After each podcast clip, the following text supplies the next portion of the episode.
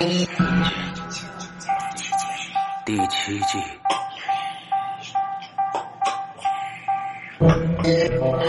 天堂旁。下雨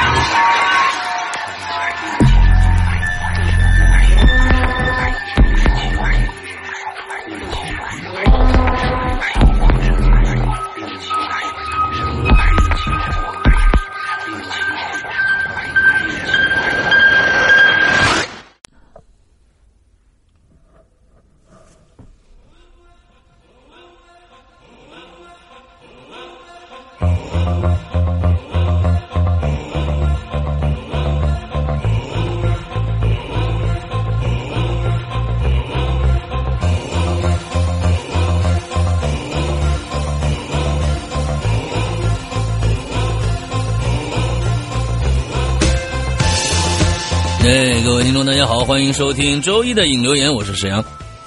各位听众，大家好，我是今天自带性感鼻音的大玲玲。哎，那今天我们要着重说一下啊，就是说大玲玲最近的各种各样的呃凄惨的经历之后呢，终于哎很成功的感冒了啊。但是呢，我们要在这边要呃这个表扬一下大玲玲这样一个精神啊。那虽然呢感冒非常非常的严严重啊，完了之后呢，呃几乎没有可以说完说完整一句话的这样的一个条件啊。当然呢，呃 经常的咳嗽啊，完了之后呢还还还带着浓重的鼻音，浓重鼻音，但那种音色里面呢，还还大大家可以想想想象一下，就是流着大鼻涕的那个龙龙玲，哦，不要，是这样子的一个 一个状态。暴露了哦，今天。哎，是这样的一个状态，所以我们的他，但是呢，他他还是一意孤行要做这个节目，一意孤行还行，呃这个他他还是要要做这个节目。完了之后，呃，可能呢，在这个我们的录制过程中呢，可以会有一些可能小咳嗽的声音啊，大家呢谅解一下，因为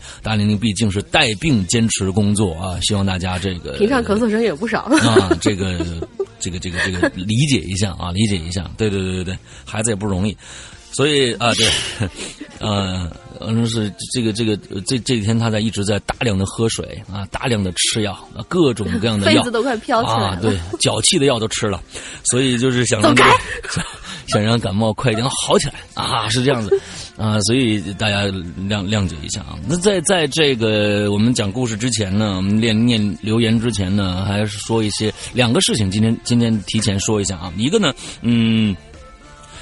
还是我们上一次说的，呃，这个鬼影的我们自己潮牌的这个棒球衫，呃，可以跟大家说一下，已经卖卖没了啊、最开始我们在前两周说的时候呢，大家说我们是有一这样一件棒球衫，最后呢，呃，我做了一个决定，就是呃，真正的做限量，呃，我们真正的做限量，只卖六十件。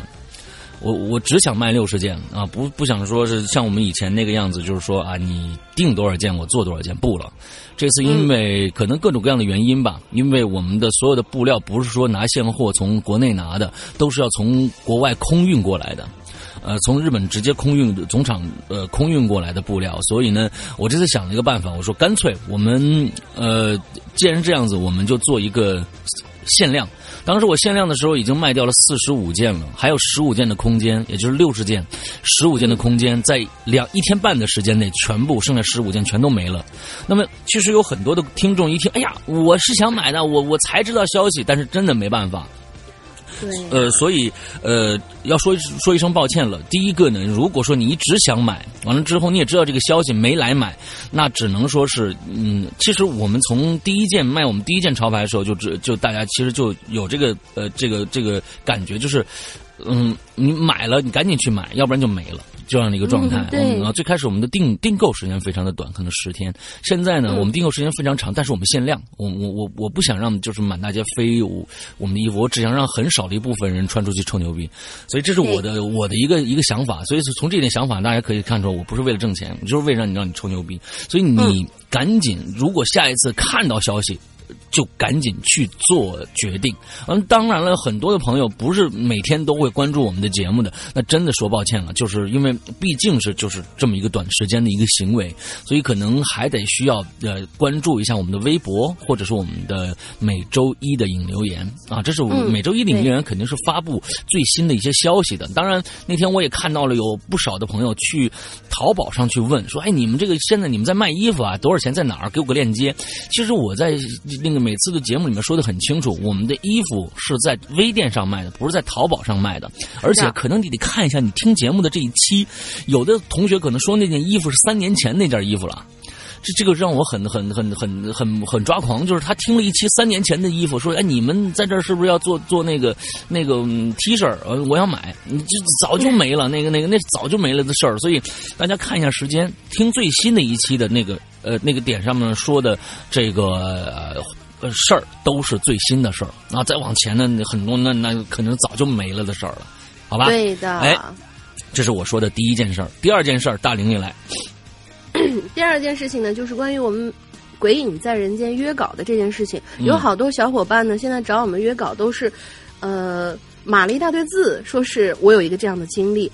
我们的《鬼影在人间》，我在这里一定一定要跟大家强调一下，是一个访谈性质的节目，所以你的表达能力，还有你讲述的故事是否精彩，这个嗯都是我们必须要考量进去的内容。所以哎我在这儿要把这个，呃，我们《鬼影在人间》的约稿含细则，嗯 在这里废话跟大家说一下，请大家容忍一下我的这个鼻音啊。嗯就是说这些细则呢，总共有这么几条。首先，你必须有差不多五个以上，或嗯恐怖、或者不可思议的那些经历，不一定非要亲身经历啊。你的那些呃七大姑八大姨，哎，家里面发生的、朋友发生的这些、嗯嗯也是可以的，只要你讲的够真实、够精彩就可以。哎嗯，第二条作为参考，不一定非得是就是就必须是这样做啊。嗯第二条是，呃，你所讲述的这种经历必须有一条明确明确的主线，这个不是非常非常固定的一条要求，硬性要求。嗯第三条呢，请你自行把你的故事划分等级，呃，从轻度的惊悚这个划为一星，到嗯重度惊吓划为五星。嗯把你的一星故事和五星故事分别录成两个音频，嗯，这个是非常非常重要的。嗯你给我码字来，这个真的是没有办法给你呃呃进行下一步安排的。嗯嗯然后呢，把你这两个音频 M P 三形式的就可以了，嗯，或者说你在苹果手机上录那个叫什么呃 M 四 U，好像是有这样一个格式吧，我忘了。苹果手四机啊 M C 嗯。就是苹果手机备忘录的那个格式、嗯。也 OK。嗯。以这种附件形式呢，把音频发到我们“鬼影在人间”约稿的这个邮箱，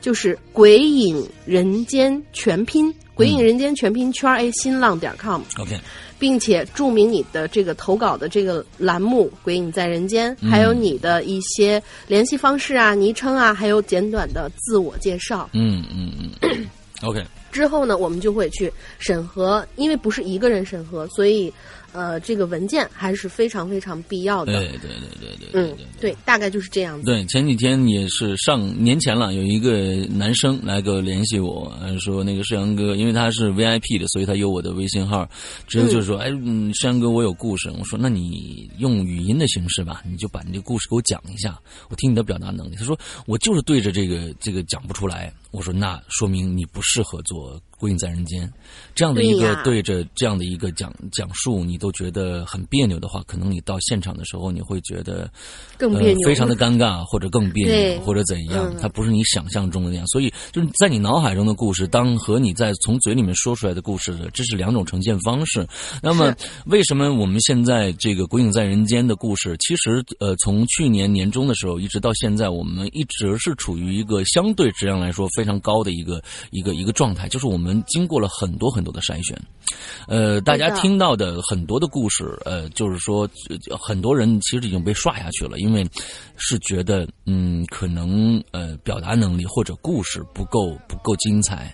其实有我们有很高的很高的要求了，大家要要想着天南地北的人，呃，有各种各样的经历，我们有的做有的不做，我们是有选择的，所以请大家对一定的啊，就是想如果来想特别想参加的话，一定录一段。啊，那你可能在自己录的时候，确实是可能自己录没有一问一答的这种感觉，这种访谈的状态，完了之后，呃呃，可能会有一些别扭。但是你起码你把一个说说一个故事，那。你看，我每天不是对着话筒，前面什么人都没有，给大家讲故事吗？你就想着，哎，我我前面有有一百个人在听我讲个故事，跟大家讲个故事。今天，呃，什么什么什么内容啊？这个时间、地点、人物，完了之后把这个故事。你可以面前摆个小熊试试，就那种感觉。对对对对对，摆一个充气娃娃什么之类的，呃，够了。嗯，对，大概就是这个样子。对，好，嗯，这是我们第二个事儿。我忽然想起第三个事儿了。我们的会员专区里边，呃，这个星期开始要更新最后一个第七季的故事了。那么，这个最后第七季故事飘。那呃，我们后几个第七季的故事，我们也会在半个月之后啊，大概是在三月份吧，三月初的时候上架淘宝和 APP 的普通的会员专区啊，普普通的专区，不是会员，呃，就普通的专区。完之后呢？呃，我们这个星期大家已经已经知道了，我们已经开始更新第七季了的前前面的免费节目了，对吧？所以呢，啊，这标志着第七季，呃，正就是基本上是全部更新完了。那在各种各样的平台上已经更新完了。那大概跟跟大家说这样的一个事情，对，好，嗯，OK，嗯，那我们接着开始我们今天的主题吧。那今天这个主题呢，其实好像没有多少人留留言啊，我觉得可能确实是，啊，嗯，就。就有那啊，这谁想的？嗯，我跟青灯一起想的，怎么着？好吧，有意见啊？嗯，就就就我就看啊，别人家的孩子，对，所以不用说好，来来来，大林来介绍一下啊。啊，就是这期的主题叫做“火我呆”，就是我火呆，倒过来说嘛，就是我的小伙伴让我惊呆了。对，没错，这一期说的就是别人家的孩子。虽然我们不提倡，但是一定有很多人啊，内心 OS 过：哇塞，谁谁谁好厉害哟，有那样的神奇经历。哇哇，谁谁谁居然能看到好兄弟，好羡慕谁谁谁遇到过灵异事件这样的事儿。那好吧，这一期呢，就来晒晒你身边这些小伙伴的神奇经历。嗯，P.S. 不复习就能全校第一这种事儿就算了，反正俺们俩是不信的。哎，我信 啊，我信有吗？我老婆就是啊，真的。你走开，人家每天都在宿舍里面复习，没有没有没有。大大学的时候，你想，我我我们俩成天玩，人家最后全班第一第二，我全班最后，这这是 这个。但是真的，我但是我师娘，我是打过交道的，真的是一个学霸型的人。他吃饭的时候就会给你。讲出很多很多他最近正在学的什么什么东西，然后给你深挖进去，带你进去学习，就是跟他吃饭的时候是一个很很棒的一个过程。所以，所以我并不是在这在这儿臭牛逼啊！不我我是认识这样一个人啊，怎么着就是就就我身边嘛，对吧？啊，反正你们俩不信，那不是不行的。我告诉你，这是可以信的，确实有。而且在我的高中的呃，我初中和高中的时候，我身边都有这样的一个人。现在目前那个人跟我当时是住在我们家里边，呃，这个之后。他现在在美国的一家研究所，呃，做里边的研究员，所以当时就是他每天谈恋爱，每天那个玩各种各样的东西，他就是上课认真，听完了根本不用复习，全记在脑子里面，完完就就到到到期末考第一，就这样的。哦，我觉得这样是可以的呀。就是说，你有一段集中的时间，把所有的知识全都吸收在脑子里面。也就是说，你是永远就专时专用、专时专用的这种，就是就 OK 啊。我觉得你不能说是人家完全不复习。嗯，好吧，对吧？好吧，好吧，来吧，我们来看看第一今天第一个故事啊。嗯嗯。第一个故事是老朋友 MC 骑士君，他说：“山龙你好，这期的主题是关于小伙伴的故事，那就说说关于我大姨的女儿的妈呃不是呸的故事吧。”哎好，嗯，括号到底是大姨的女儿的妈妈还是大姨的女儿？大姨的女儿。OK 好，嗯，算我的小伙伴吧，嗯，应该算吧。嗯，我大姨的女儿呢，其实我也不太熟。嗯嗯，那算不算你小伙伴呢？嗯，嗯，第一次见面呢，我还是在中国上高中的时候。嗯。大家的听过以前的这都知道，MC 骑士是在那个呃意大利，嗯。每天吃面的那种日子。嗯。呃，不记得是哪年了，只知道那天下着大雨，我去我的大姨，啊呸，果然脑子吃药吃的不清楚。嗯，主要关键你 你连这个这个啊，嗯，脚气的药都吃，所以这影响了脑气。嗯，走开。来吧，嗯，不记得是哪年了，只知道那天是下着大雪，我去我大姨家拜年，她坐在房间里看着书，那是我第一次见到，应该是这位小姐姐。嗯她不说话，也不看我一眼，嗯我就径直走到桌前说：“Hello，你好啊。”嗯，他没跟我说话，我就有些不耐烦呢。嘿，表哥跟你说话呢。哦，表哥啊。嗯这时候他侧过身子，好像拿耳朵听着什么细微的声音，突然大惊失色，嗯就转过身来问：“你谁呀、什么时候进来的嗯？”正当我感到些许尴尬，不知道怎么回答的时候，我妈站在门口招呼我出去，我就看了看她，然后嗯，只能抱歉的笑笑，就走出房间了。嗯回家的路上啊，我妈就告诉我了，大姨这女儿不知道从什么时候开始，行为就开始怪怪的。嗯总是没有征兆的哭，尤其在夜里头，半夜就会哽咽。嗯刚开始，大姨觉得可能是初中学生的学习压力比较大吧，就把嗯补习班什么的都停了，可也没什么效果。再后来，她情况也没有任何好转，大姨这才把妈妈叫来跟她商量对策。嗯下次再见到大姨的时候，已经是半年之后了。嗯，大姨刚进家门就大哭了起来，一边哭一边哭诉她自己的女儿可能是精神上出了什么问题。嗯她说，她女儿最近总是茶不思饭不想，经常对着空气自言自语，叫她的时候，她也要反应好一会儿才能够回过神儿来。嗯我妈就是眉头一紧，跟大姨说：“这这可能就得带他去看看什么的吧。嗯”大姨也没办法，只好点点头。嗯等到大姨走以后，我就问我妈到底什么情况啊？我妈这才告诉我那孩子的一些那孩子的一些详细的事儿。嗯嗯，大姨在怀孕的时候生过一场重病，虽然生下来是双胞胎，但是哥哥却在几个月之后突然就夭折了，哦妹妹也是在那天起聋了一只耳朵，另外一只耳朵的听力也开始逐渐变差。上初中以后就必须带着助听器生活了。哦，不好意思，我们家猫又在打架，天哪！嗯，好吧，增加诡异的气氛啊！这是，嗯怪不得，怪不得我那天跟他说话的时候，他都不理我呢。我妈怀疑啊，是大姨在怀孕的时候招惹了什么不干净的东西，导致了这场悲剧。我呢也似懂非懂，点点头，便不再过问这件事儿了。等到我再见到大姨的女儿的时候，就是这表妹，嗯是在我出国之前一段时间。那时候的她躺在病床上，跟大姨说的一样，对着空气自言自语。妈妈跟我说，她检查出了白血病命不久矣了。另一只耳朵的情况也越来越差，几乎已经完全聋掉了。啊，再见吧。这句话很清晰的印在我的脑海里，这是他说过的最后一句话。在我离开病房之后，他再也没有说过一句话，病情也开始急剧的恶化了。而在我出国之后的没几天，这位表妹就离开了人世，死在了自己出生时候的医院。嗯她到底在跟谁说话，说了些什么？这些秘密也永远的消失了。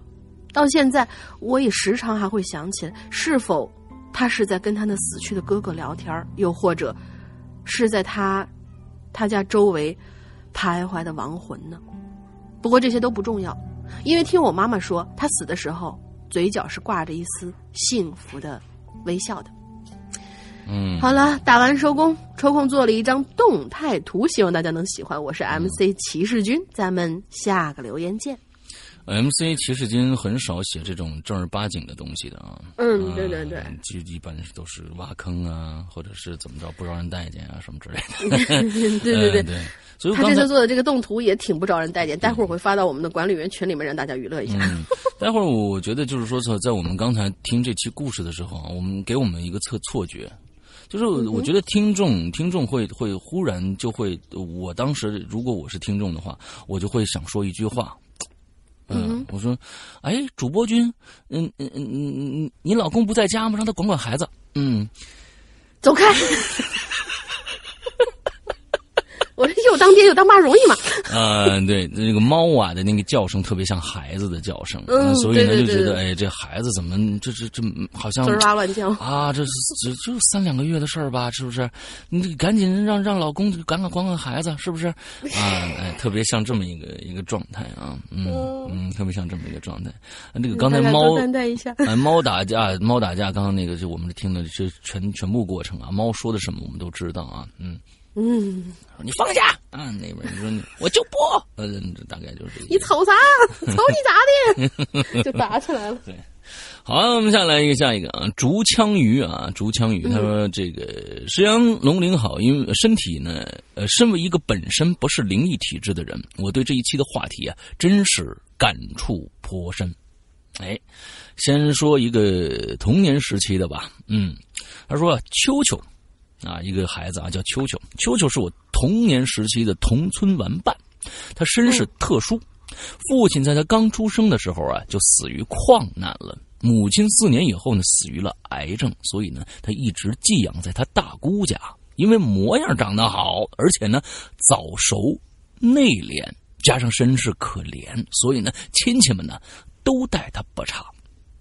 哎，有这么一次啊。我们几个这个小伙伴呢，啊，这个聚在村南的草场上，这个撒欢儿玩累了呢，就扑在草垛子上看天。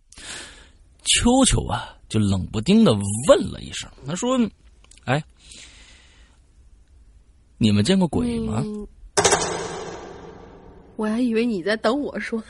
没有，我在想另外一件事情。嗯。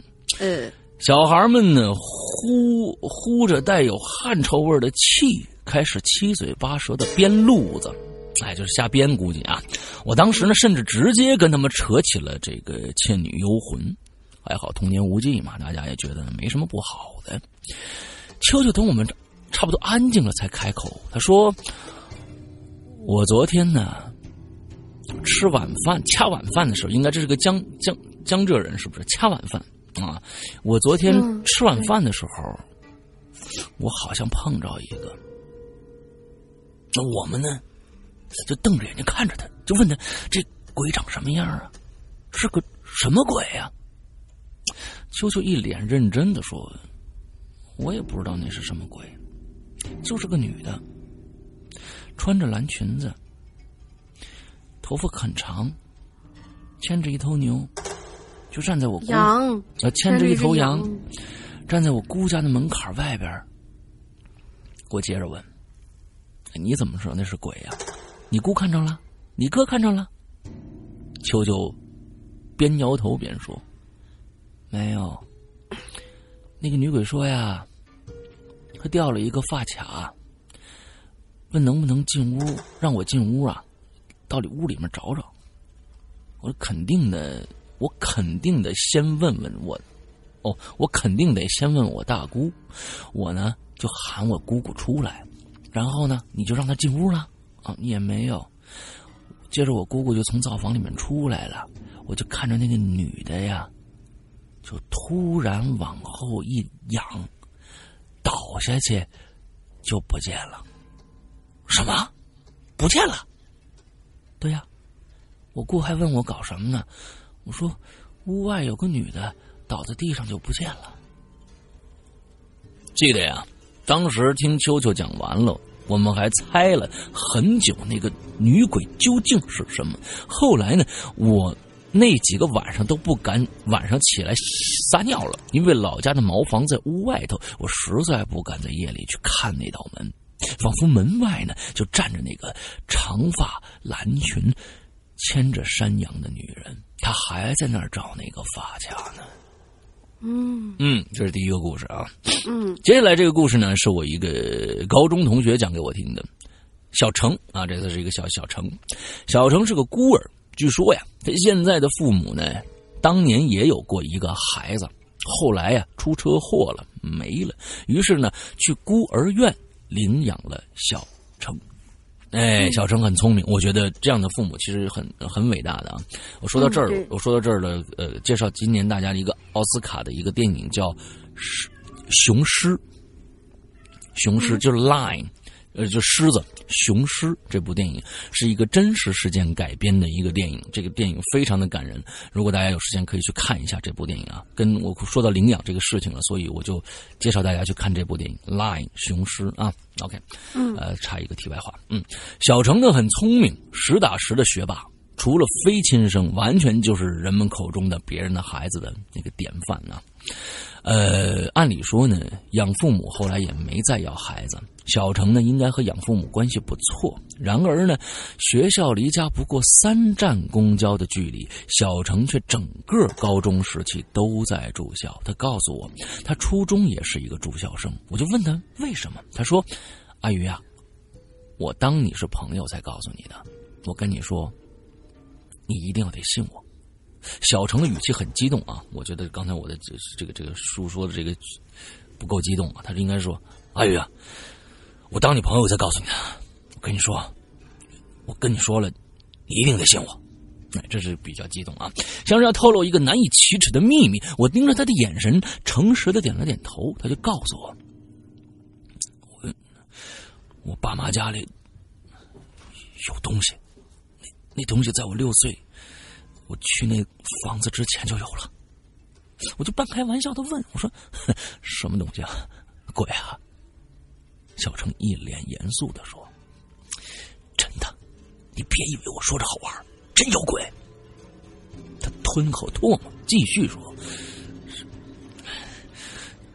就是我以前那哥哥，哥哥，你哪来哥哥呀？哎呀，就是我爸，我爸妈之前那儿子。”一直就在那个家里，我靠，真的假的？你你看着了？废话，我什么时候唬过你？我小时候就觉得家里不止我们三个人，我妈一直留着她的儿子在，我妈一直留着她儿子的房间，我从来不准别人动。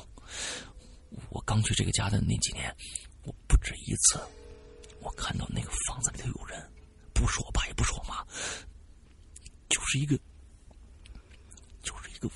歪脖子的人，嗯，有时候躲在门的后边，有时候蹲在地上，他他也不说话，他也不出来。听小程说的是一本正经的，我不敢打断他，但心里只感觉到毛毛的。他就接着说：“我跟你说，我最让我受不了的是我妈，她特别喜欢一个人晚上进那个房间，然后在里边跟她儿子说话。”甚至，甚至还会聊到我的。你你你你能感觉那个，你能感觉到那种感觉吗？一个人，一个被你喊妈的人，在一个死人的屋子里说你的事情。我有的时候甚至感觉那个哥哥，就隔着两堵墙看着我。我我是真他妈受不了了。哦，所以你就一直住校不肯回家是吗？那不然呢？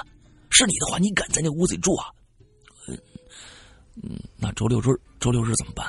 你去哪儿啊？我我不晓得是不是我现在长大了，感觉有很多年没有在那个屋子里看着他了。哦，哎，那是你哥已经走了？肯定没走。我妈。他还是会每天去那个屋子里陪他儿子说话。哎呦，那那你妈待你不好吗？哎，我上次见他还给你送饭来呢，他挺正常的呀。哎，我什么时候说我妈不正常了？哎呀，搞了半天你还是不相信我，你觉得他有病是吧？或者我有病？小程有点生气了，我赶紧安抚他。哎哎，不不不不不不是那意思啊，不是那意思，不是你看不着他了，你看不着你哥了，对吧？那你还怕什么呢？他要他要还在的话，这些年也没害你啊。还不是那意思，我呢就是感觉心里怪怪的，一想到那屋子里有个死了的人，还看着我，我就害怕。我是真怕，我我就想离得远点我我想读书读出去以后挣钱自己买套房子，要是能的话，再把我妈我把我妈接过去，我再也不想回那个屋子里了。小程说这话的时候很坚定，可以看得出来，他养父母对他很好。那次聊天之后呢，他依然很少回家，学习呢也一如既往的刻苦。后来以全校第九的成绩考到了人民大学，如今的人民大，如今在大学里也是那么的优秀。年前聚会，小程呢变得更加的开朗了。见到我呢，也没有再提他们家里的事儿。或许呢，他家。房子里的那位哥哥已经没有那么容易刺激到他了。嗯，好了，一不小心写了一大堆，希望被念到吧。祝两位主播日日开心，鬼影人间出越来越多的好节目。嗯，OK，谢谢。嗯，也有可能你的就是他的那个学习成绩那么的好，有可能也是他哥哥的保佑哦，这也说不定，对不对？对呀，对呀。OK，嗯。好，那我们接着下来啊，下一个。哎，我今天我发现我的鼻子也不是很很舒服，是不是你传染传染我了？哦，所以刚才你还把那个羊看成牛了嘛，是吧？嗯，对对对，我觉得就是说你你你你这个啊，对，好吧，接着下一个。嗯，我也没什么。嗯，下位是。嗯，老朋友丽换换换同学，他说：“石阳龙你好，嗯，先解释一下上次的那个话题啊。首先是睡美人和白雪公主的确是格林童话，不过呢，睡美人还有一个比较出名的，是夏尔佩罗的版本，收录在鹅，收录在鹅妈妈的故事里。不过呢，美人鱼是安徒生童话的。”嗯，格林童话的第一版也确实是暗黑童话哦。故事里呢有大量的性暗示和暴力桥段，并不是故意黑格林童话哟。因为收到了大量的投诉，所以接下来的故事被改成了改编成了美丽的童话版哦。我们家呀是有这个第一版的中文版的哦，是格林自己写的啊，对对对，并不是别人写的。不是别人黑的，你不知道这事儿吗？我不知道，你上次也没说明白，所以我才我才这么说的。好吧，好吧，好吧。啊，嗯嗯，对，就是以前在流传的那个，就是格林童话的外国版本有翻译过来的话，他们说是真正的原版是很黑暗的童话，全都是很黑暗的童话。嗯，后来就是可能就是有有投诉吧，就是改改编成那种咱们现在听到那种很美好的啊之类的。嗯嗯哦，那那那我收回上一次我很没文化的那一段说话。对，那人家自己写的，那就无可厚非了。嗯，对对对对对。那实际上就是老外有的时候也吓小孩儿。啊啊啊！嗯，对。嗯，他说，因为我小时候就很爱看那本书，结果我妈就把那本书给烧了。唉，现在各种对妈妈说，要是不烧那本书，我现在就发达了。那是经典，那是古董啊。嗯，淘宝上没有卖的吗？我估计应该是有，对呀，怎么可能就是因为第一版书就就只有那么一本嘛？我们可以去淘一淘，嗯，嗯，这个大家私下解决啊。回到正题，我的中学同桌，嗯，就是那种不复习就能全班第一的哦。他都说啊，他自己没复习都是真本事，说自己是天才，嗯，其实我都知道是怎么回事儿。他呢，属于那种下午都不在食堂里头吃东西，嗯，他都会去新教室，哎，新教室的大树下面吃，嗯，我每次看到他在树下自己跟自己说话，而且带两副餐具，两个饭盒。看到这儿，大家可能猜对，猜出来是怎么回事吧？嗯，对。这个人，对，嗯，好，你接着来，嗯，这个人没错。他在养小鬼，哦，他是在叫小鬼帮他作弊呢，哦，别人都是看不见那个小鬼的，只有我看到了。我还曾经看到他背后有个好朋友跟着。哎呦，其实那个时候我都知道他活不久了，他没想到，就在那天的雨天他果然呢跳楼了，而且是被背后的那位好朋友推下去的。我其实一直都知道那位好朋友会害他，但是我不敢说呢，因为有一天那位好朋友找到过我，他叫我千万不要跟他说，不然连我一起做掉。他要把他推下去，他要为他，他要他为他的过失付出代价。嗯，在这位朋友死以后呢，呃，就是他应该是他这个同学啊，死后的一个月。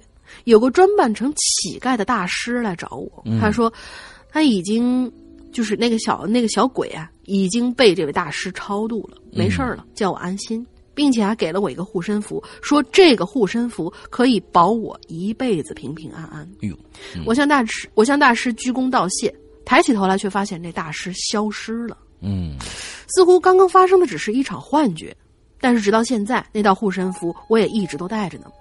我还是能够看到这些东西，只是他们不再敢靠近我了。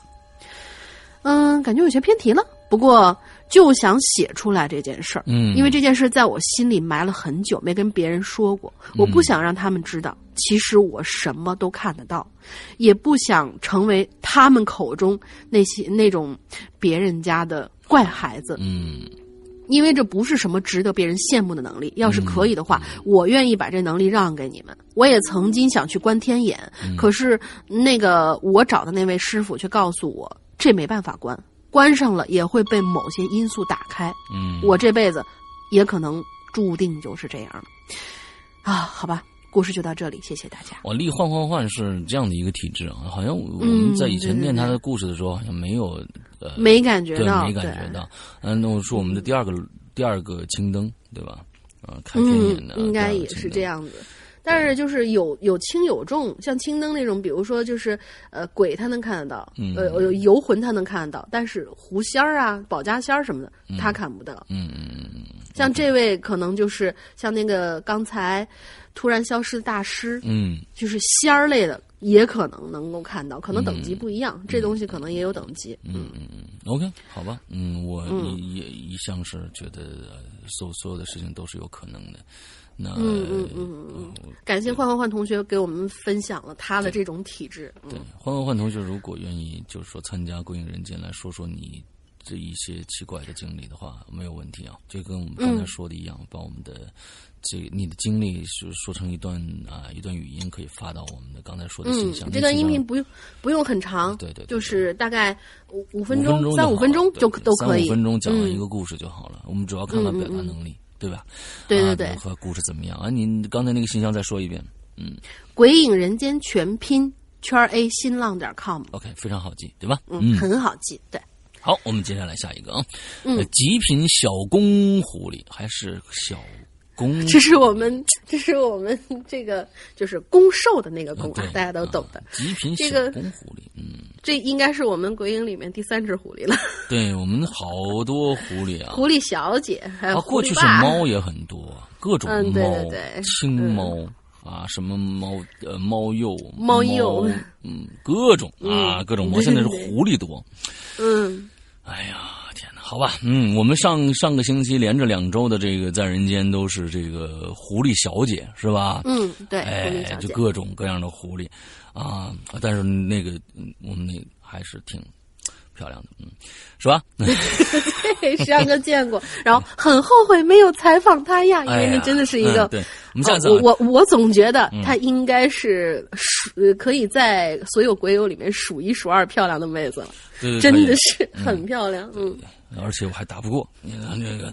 对 对对，是属于金刚芭比那个类型的哟。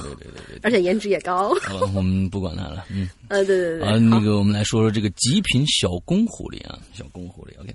完之后呢，这个世阳哥、龙鳞妹子好，老鬼友呢却是第一次写留言啊，讲我一个朋友小时候的亲身经历啊，他太奶奶啊，就是爷爷的妈妈，太奶奶年老病重住院，在期间呢，呃，太奶奶的三个儿子，也就是我朋友的三个爷爷，也因为一场。都去世了，我天哪！由于生前太奶奶一直和三个爷爷一起，呃，三爷爷一起住在乡下，关系特别的亲密，怕三爷爷去世的消息呢刺激太奶奶，就一直没把这件事告诉他。等到太奶奶病情稍微好一点的时候，太奶奶就要求回家住了，可身体还是很虚弱。等一下，师傅，嗯，呃。太奶奶刚才不是说三个儿子全都去世了，是只有他三儿子去世。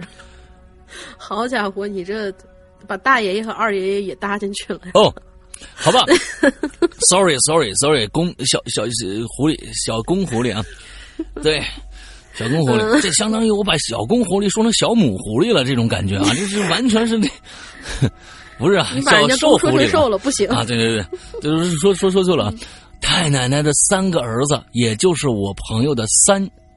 啊，三个儿子，三儿子，对我又说错了啊！我为什么我为啊？Sorry Sorry，呃，太奶奶的三个儿子，也就是我朋友的三爷爷，也因为一场大病去世了啊！咱们这这这不是三个啊，是三爷爷。OK，完了之后呢，嗯，我就就一直没有把这件事情告诉太奶奶。等到太奶奶病情稍微好一点的时候呢，太奶奶就要求回家里住了，身体还是很虚弱，整天只能在炕上躺着吃些流食。昏昏沉沉的睡着啊，他们几个小孩呢不懂事儿，就会在屋子里头啊看电视。下午的时候呢，当几个小孩看电视正高兴的时候，太奶奶呀就突然直挺挺的坐起来了，眼睛瞪得大大的，喉咙里发出了一个男人的声音，说了一句：“娘，我想你。”然后又直挺挺的躺下去了。我朋友当时都吓傻了。他说：“太奶奶回来住的那个房子呢，正是三爷爷平时住的屋子，而太奶奶发出的声音正是三爷爷的声音。”哎，这是第一个故事。第二个故事，还有我的前男友也是敏感体质，曾经啊能感受到，甚至是看到不干净的东西。有一次呢，他独自在火车站住宿，陈旧破陈旧破败的小旅馆里啊，到处充斥着潮湿的味道。当他打开门开灯的一瞬间，就看到一个全身黑漆漆的女人窝在床头上，两秒钟之后就砰的一下消失了。嗯当时呢，他还是有点害怕的，不过呢，也不知道为什么也没换房间啊。睡到半夜呀。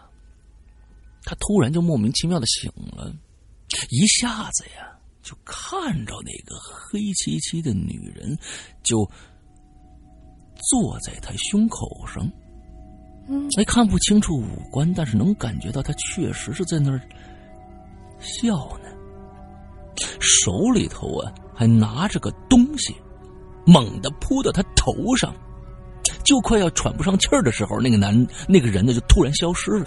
他非常肯定说那绝对不是梦，因为他一直都醒着。另外，另外一次也是啊，这是上一次，这个这个故事已经完了啊，就是看到了一个女人，黑衣女人坐在他胸口上，之后呢拿一个东西扑在他的头上，把想把他憋死。完，但是呢，也不一定是黑衣女人，也有可能是因为他说这个房子很潮湿嘛，有可能是比如说。失过火，然后被水扑灭过。这个女人是烧成黑漆漆。哎，也有可能啊。啊，这说另外一次啊，另外一次也是在半夜家里的醒过来，半夜家里醒过来，她平躺着，用余光就看到左边有个老太太在死死的盯着她，吓得她全身冷汗。因为他住的是个单人床，而且睡得比较靠里，当时左边的空间完全容不下一个正常人。毫无睡意的他呢，就想翻个身不去看了。可是没想到的是，等他翻身之后，一下子看到衣柜里边坐着一个小男孩。呃，我前朋学不来那个声音，咒怨的那个声音。啊啊。哎，这个大嗯，我前男友那个人呢比较神叨，经常能听见有挠玻璃窗的声音。啊，我那这个这个我受不了，太太刺耳了。或者是好几次早上醒过来的时候，脸上有蜘蛛网。哦，这个挺那什么的。早上醒来发现脸上有蜘蛛网。再或者自己在工作室画画的时候，觉得有人在他周围是走。来走去，由由于经常能碰到奇怪的事儿，也去找人看过。更让我觉得搞笑的是，曾经有一位道士一心想收他做徒弟，还说他是白虎星君下山下凡。虽然身边有很多不干净的东西，但是都伤不到他。现在他每次感觉不舒服的时候，就会抄念心经。OK，我觉得应该给你这个朋友。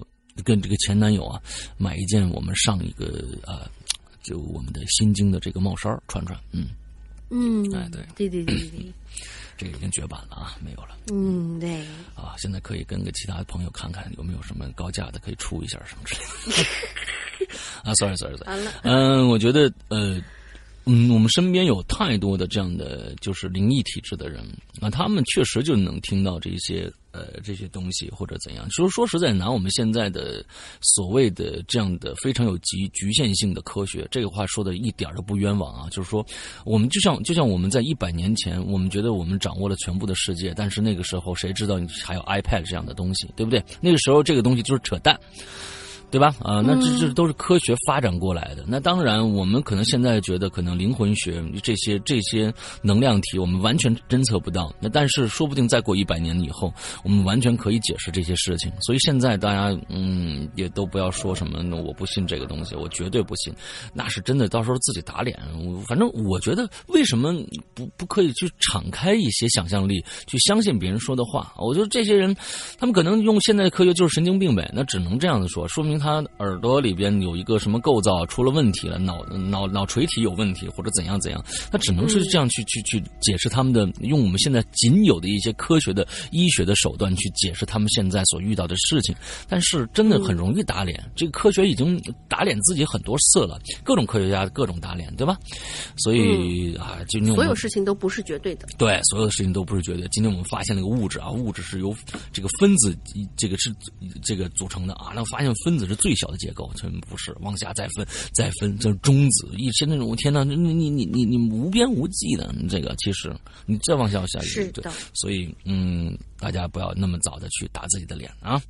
嗯，哦，要打的很疼的。OK，我们下一个这个这个朋友来。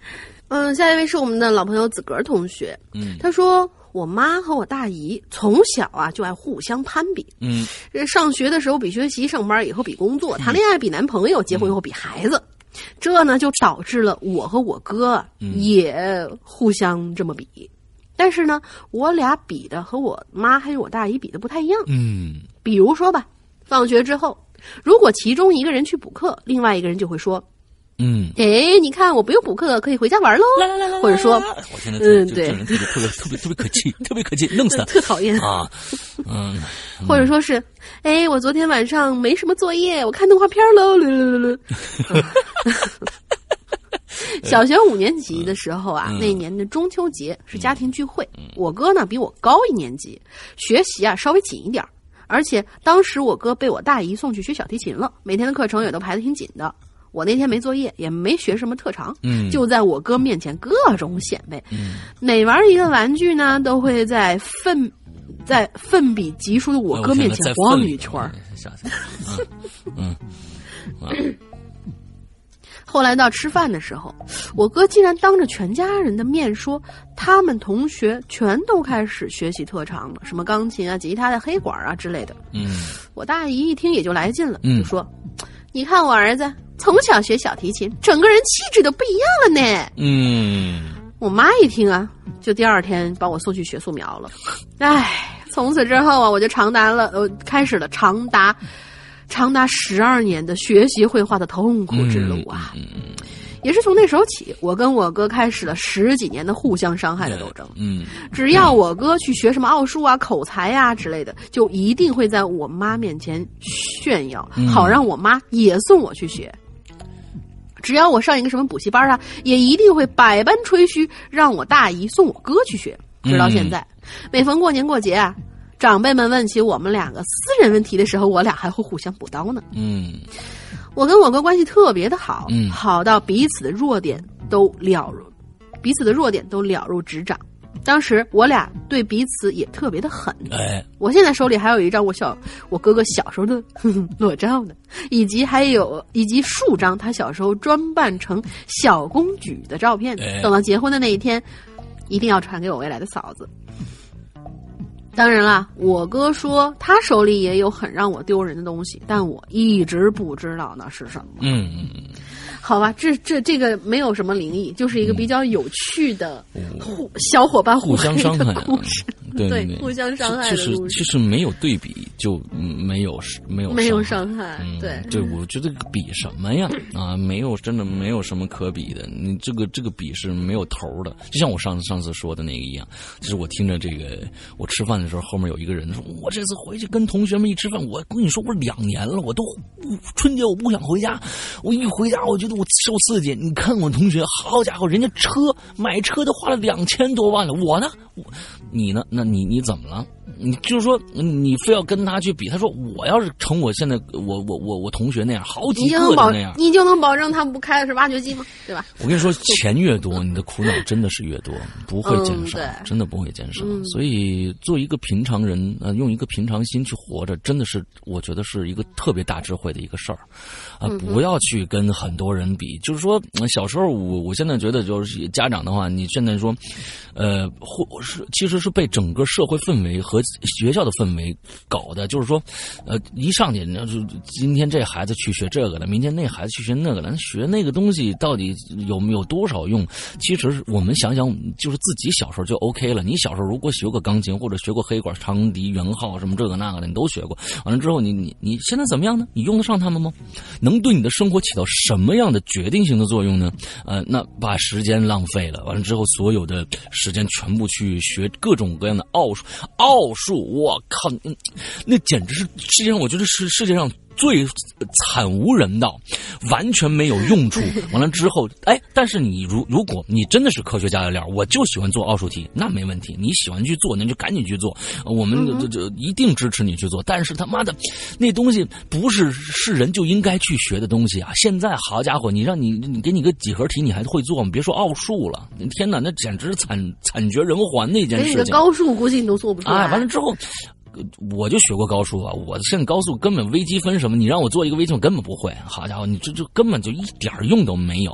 所以这件事情在你小的时候，现在很多的父母已经是那个时候小时候被被他的家长残害过的年龄，结果呢？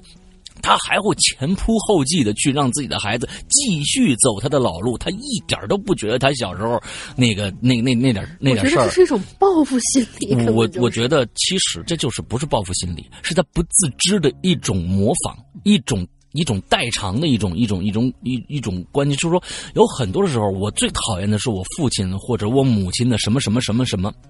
其实等你成为大人的时候，你就是你你父母或者。最讨厌的那一面的一个体现，就很多的时候就是这个样子。所以在对自己的孩子的时候，小嗯仔细的想一想，我是否应该这样去对待我的孩子了？让让让孩子能不能多一点创造性的东西，让他们自己去发挥各种各样的想象力，完能能能去能去能去呃更自由一些啊，可能更好。那关键是说，千万不要去对比，因为没头没尾。嗯，哦，对对对对对，因为我发现现在有好多父母有一个什么误区，他们为了怎样，就是出去以后，比如说有跟同事们在一起，或者说大家一起出去喝个茶，或者同学聚会的时候，有一个谈资，就说你儿子在干什么，我儿子在干什么，他收入多少，你收入多少，之后。就是孩子们好像还小的那些父母出去就是什么，来来来，谁谁谁，呃，给大家表演个节目吧。然后如果你表演好的话，父母面子就是在在外面觉得倍儿有面子。我觉得这是整个就是一种很残废的一种做法。不是这个是个残废的说法，是是什么呢？因为父母实在实在实在。太无能了，因为他们只能靠孩子来给他们争面子。他们让他学的东西呢，就是都是哎，我就是父母想让他去学的东西。这个其实太简单的一个道理。如果父母自己觉得自己很充实、很强大的话，绝对不会去干这件事情的。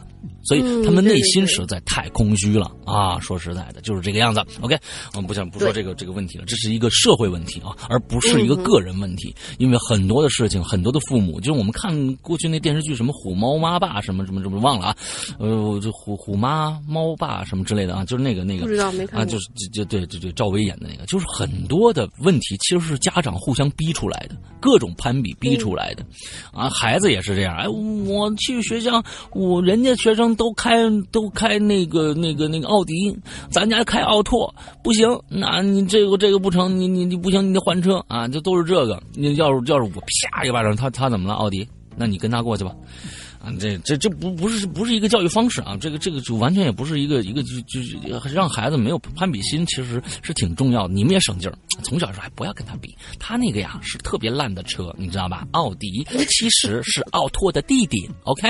其实呢，论论那个堂论关系啊，咱们奥拓家族啊，奥迪呢是咱们特别远房的一个亲戚，知道吧？他见了咱们面呢，要叫咱们二大爷，是吧？完之你要这样叫，他好像。对人不要不要不要攀比啊！你看你看他长得那么傻大，是不是傻大？其实没用的，是不是？嗯嗯，好吧，你要这样去教育，嗯，要有智慧，有你呢，你要要有智慧，一定要有智慧啊！完了之后，你看啊，你看看，咱们以后啊，咱们不开奥迪，咱们也不开奥拓，咱们开 QQ，啊，对不对？你看 别人家都开什么啊？这个呃呃 Q 七，咱们就买七辆 QQ。连起来就是 Q 七了，对不对？那多帅呀！小火车嘟嘟嘟，有没有？啊，你这样的教育方式有没有？那个很好，很很好玩的，对吧？可以的，可以的，这个没没毛病。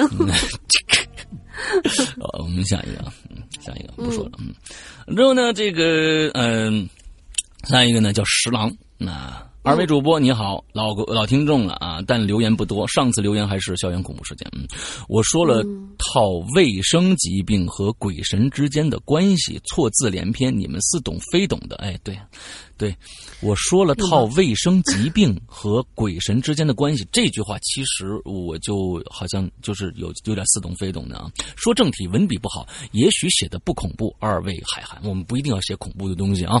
好，嗯。关于我的经历呢，说大不大，说小不小。哎，等一下，呃，怎么又是这个这这个音乐不对啊？我换一个音乐啊。好，嗯，说大不大，说小不小。鬼友和主播呢，可能会有自己的想法和这个评断，我只把我想说的讲给大家。嗯，我这个人呢，虽然不是阴阳眼，但也遇到过一些灵异事件，不多。但感受呢都比较真实，不知道是因为八字浅还是什么缘故啊？嗯，身边的人呢，呃，也有一些有意思的诡异经历，有见过飞碟的啊，有遇过鬼打墙的，有见过不明生物的，有人格分裂的，但整体似乎没我那点经历有的说啊。毕竟啊，遇上两件稀奇事儿本身不稀奇，就怕我这种爱琢磨的人。那还是说说我爸啊，毕竟这次说的是身边的人嘛，不跑题。嗯，但是亲，我们这次说的是别人家的孩子，你说你爸这事儿是不是有点反辈儿，有点反了啊？我这次题目说别瞧瞧别人家的孩子，对吧？啊，完了，你我奶奶他们家的孩子，对对对，完了你说我奶奶家他们家的儿子，哎，对对，你奶奶的儿子也可以啊。哎 OK OK OK OK，好，那我还是说说我。毕竟这次说的是身边的人嘛，不跑题。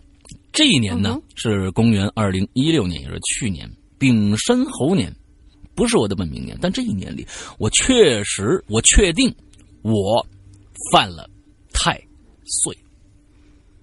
嗯，我们一家三口的身体都出了问题。哟，妈妈先是去世了。这是这是你们家的事情对吗？嗯，那个妈妈先是去世了，留下了巨额债债务，紧跟着我生病了。男子汉大丈夫挺过来也就好了。呃，我告诉自己会好的，可接下来，爸爸倒下了，病得很重。医院里的我呢，像其他儿子该做的一样照顾着自己的爸爸，可眼前的爸爸却根本不理我，只是自顾自的嘟囔着：“他们来了，来了。”之后。重复的说着，本就无力的手总是高高举起，力量延伸着手指，似乎在够什么东西，却总是够不着。这是他在医院的常态。我就问我说：“爸，你够什么呢？”而换来的和往常一样，他们来了。你听着了吗？有老人讲过，病人伸手啊，是因为天上。有人召唤他，也许是妈妈吧。本就信鬼神之说的我呢，也本应该这么想。可惜几次不多的经历告诉我，召唤爸爸的绝对不是妈妈，而且我的理智告诉我，爸爸说的他们说说的是他们，而且问我听到了没有？为什么是听到？难道他难？难道他知道我看不到？还是因为？呃，我猜不到。不，这个话，这个话，嗯嗯，这个太口语了。就是说，他，嗯，就是说，他爸爸说的是他们，这是一个复数词。完了之后呢，他他说的是听你听到他们了吗？完了之后，呃，为什么不是说看到啊，或者怎样？各种各样的可能性啊，他自己也不知道这个意思啊。呃，我很痛恨我为什么不是阴阳眼，我看不到，但是我能隐隐约约有一团东西在空中悬浮。那绝对不是个吉利的感知。于是我做出了一个决定，靠在爸爸旁边，靠着他举起的那只手，我贴着他的手臂，肩靠肩，臂靠臂的举起了手，和和他一样用力的去够那团也许并不存在的气。就在这一瞬间，一个东西猛地。抓住了我，用力的把我拉起来了。故事是不是该这么写才恐怖呢？可惜不是。那种有东西盘旋的感觉已经消失了。如果是妈妈，应该会拉我一下。我苦涩的笑了，也不知道嘲讽的是谁。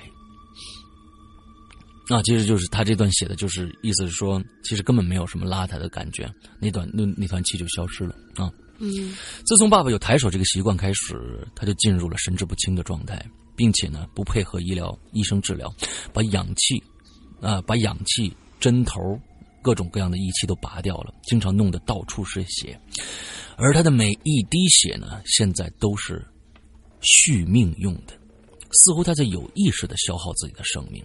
绑不住，劝不了，直到我精精疲力尽，直到他被大夫抢救回来之后，我看到他又举起了那只手。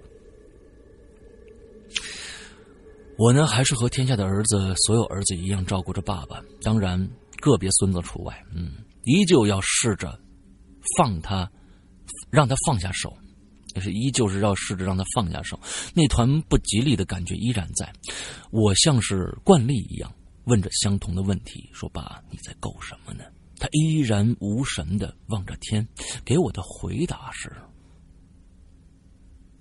怎么我上边没有盖儿？我的盖儿呢？”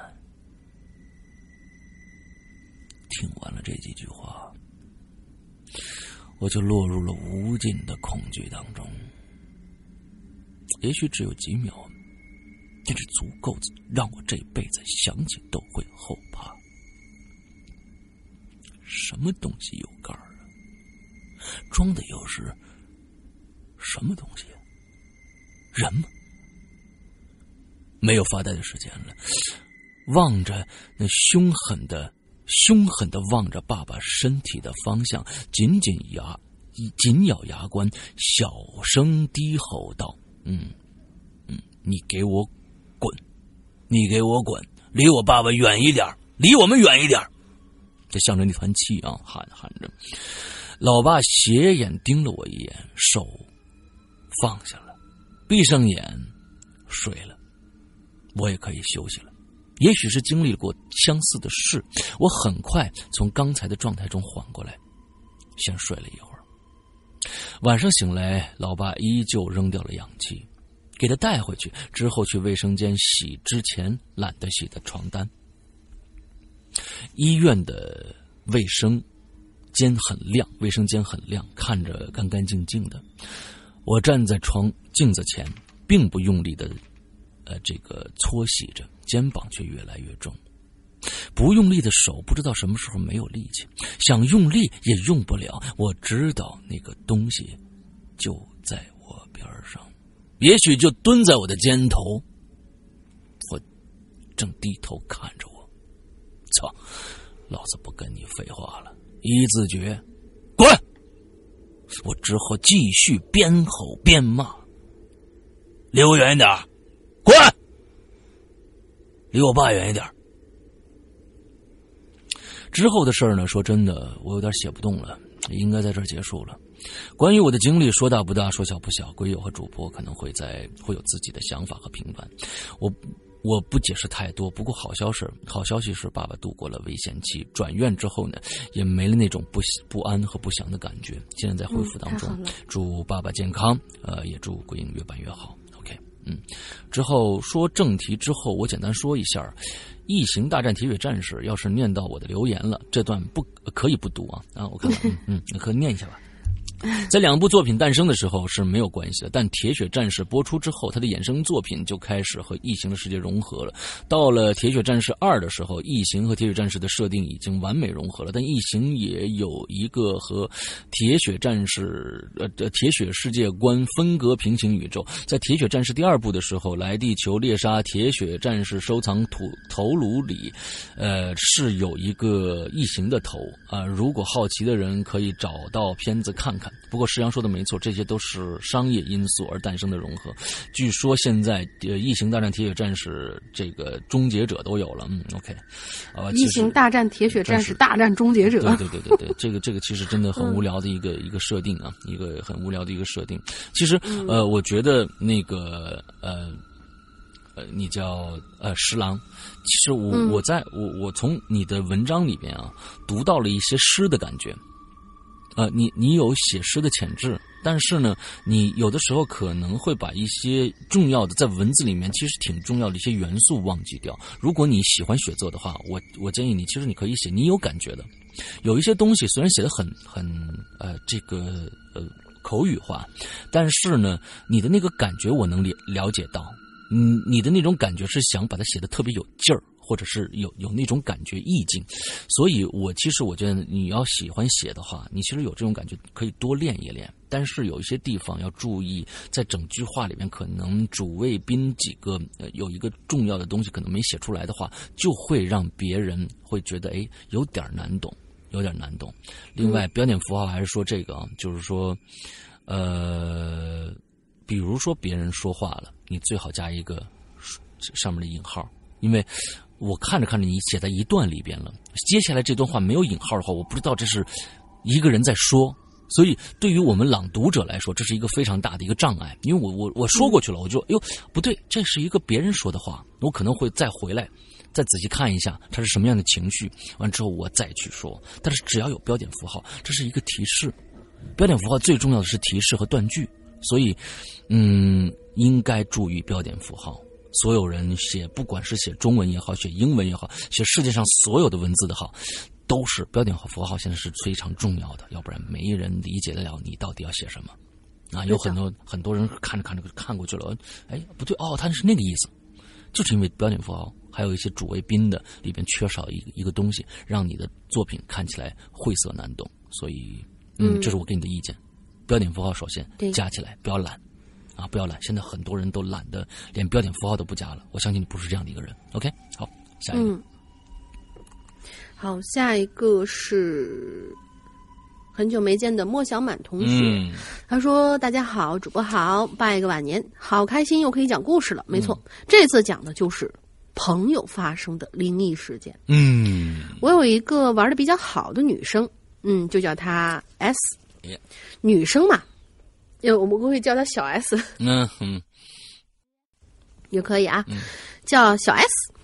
女生嘛，都喜欢结伴去很多地方。嗯，有一次呢，嗯，我记得当时已经很晚了，差不多十二点半左右吧。我们两个结伴去上厕所。哎，女生的友谊呀，女生的友谊就是一起结伴去上厕所。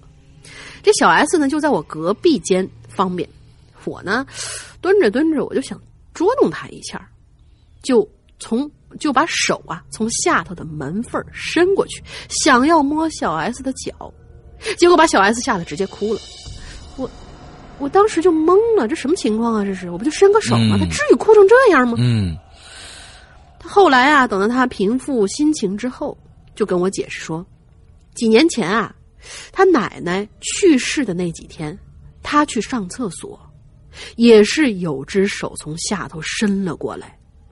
他当时以为是别人恶作剧，然后就马上跑过去敲隔壁的门，但是门开了，里头却空无一人。嗯，事情的真实性我是不知道了，但看小 S 吓得不轻，应该不是瞎掰的。这个故事其实就不是是老生常谈的一个故事啊，各种就是真的假的，完了之后呃借手指的、搞笑的什么的啊，这样的一个一个桥段挺多的啊。但是其实呃，如果大家想想，如果在这种隔间厕所里面忽然下面伸出一只手来，其实我觉得真的这个桥段是百用不厌的一个桥段。呃，我记得还有一个电视呃一个一个电影，我不知道大家记不记得，就是叫叫叫叫叫整鬼专家周星驰的。叫回魂夜啊，又叫回魂夜。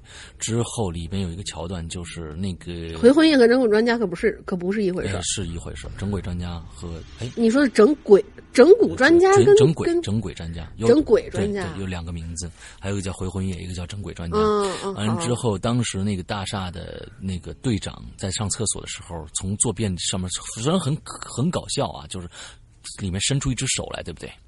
从坐便里面伸出一只手向向上够，其实那个那个其实我觉得挺恐怖的，因为你一旦坐在坐便上，你不知道里面会伸出什么东西来，你完全看不到，所以这是一个其实又很恶心又很可怕的一个桥段，所以我觉得这个这个桥段真的是百百用不厌的一个桥段。有时候从从从侧栏侧侧边里面伸出一只手，大家去想象一下，你真要去的话，你就坐在那儿，你猛想这个情节，你越想越害怕。我告诉你，真的，嗯，不，你要用一个。反向思维来想，你你你你要想一下，鬼也是很忙的。嗯，鬼不是说他死了以后，他以前也是人嘛，他他是有尊严的。啊，他跑到厕所里面那么脏的地方，从下头上来够你。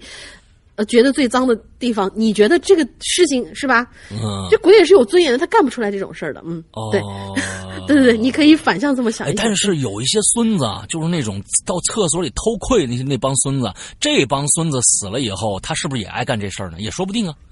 这帮王八蛋，这帮流氓，他不就爱干这事儿吗？啊，就给人你要说偷窥这件事儿，我 突然想起来一个电影啊，对啊，什么什么？突然想起来一个电影，我我忘了名字了。有一个情节就是他躲一个变态，然后在那个变态就是呃呃的追追击之下，跑到厕所里面躲躲了一晚上之后。他站起来，正准备要走，猛地一抬头，发现那个变态在厕所的上方看着他一晚上，看他一晚上，一晚上。对对对，我觉得这个从比从下头来的更恐怖。呃，是是是是是是，嗯，对，我们的鬼鬼火集里面也有一集啊，就是小心你，请抬头看看你的上面。啊，对对对，OK，好，接着来，接着来，嗯，接着，继续往下，继续往下。嗯，他说还有一件小事儿，我呢是很喜欢小动物的，但是基本上晚上出行。出行的动物吧，遇到的动物，猫是最多的。嗯，我呢就特别想去逗猫，可是每一次都被小 S 制止。嗯，他说晚上千万不要逗猫。嗯，嗯，我不明所以啊。小 S 就说了，有一次他也是晚上逗猫，然后呢那只猫就朝他走过来了。嗯，小 S 就学着喵喵喵的叫，就逗猫啊。顺便抚摸它的毛，嗯，然后就准备起身回家了。可是呢，S 走了几步，就看见这只猫一直跟着他。嗯，哎，我看，就看见这只这猫就跟着他了，把他吓退。哦，就是说，就一直跟着他，所以扭头就跟猫说：“是你走吧，走吧，走吧。”想要把它逼退。嗯，这时候小 S 再想往前走。那猫呢，就保持着一个，保持着一小点距离，但是还是跟着，就这样前后前前后后重复了好几次。嗯，就说你走吧走吧，但是还是跟着。嗯，那只猫就一直跟到了他们家楼下。嗯，小 S 就有点害怕了，就拼命的往上跑。那个时候电电梯公寓还不是很普及，嗯，就是普通的七层高的那种公寓。嗯，小 S 就一路跑回家，边跑边看猫有没有追来。还好没追来，小 S 这就放心了，也没多想，洗洗就睡了。可是两天之后，就是之前提到的小 S 那奶奶，老人家去世了。从那以后啊，小 S 再也不敢晚上逗猫了。嗯，他说的我也不敢逗了。小 S 一直觉得猫是比较通灵的动物，所以他会觉得。这两者之间比较有关联吧，宁可信其有，不可信其无。那我觉得是这样啊，猫呢 这个动物啊，我觉得就是这个有点牵强，就是说，嗯，对，有点有点牵强，但是也真的不要去逗猫了，嗯的你知道我在说什么？啊，知道你知道我在说什么？农。民同学，真的不要再去逗猫了。我没有逗啊，嗯，你那个比逗猫其实是啊，反正啊，反正大家这是一个谜啊，这是一个谜。我们从上个星期就开始说了这样的一个事情啊，这是一个谜，这是一个我已经在会员专区里面说了。